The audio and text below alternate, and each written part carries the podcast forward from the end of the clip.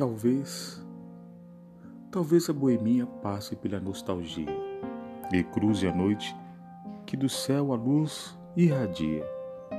Talvez o violão conserve a nudez da canção e enfoque o aventureiro na desregrada ilusão, sujeito no termo de vida que caminha para a evolução, passageiro inconstante da arte e da egrégora que a muitos fascina, fonte de energia desse celeiro que me inspira. Extraio desse contexto a metáfora da benevolência, paz e amor nessa minha poesia ante o mal e a violência. Podcast, programa Dançando a Poesia. Eu sou Arthur Martins Filho.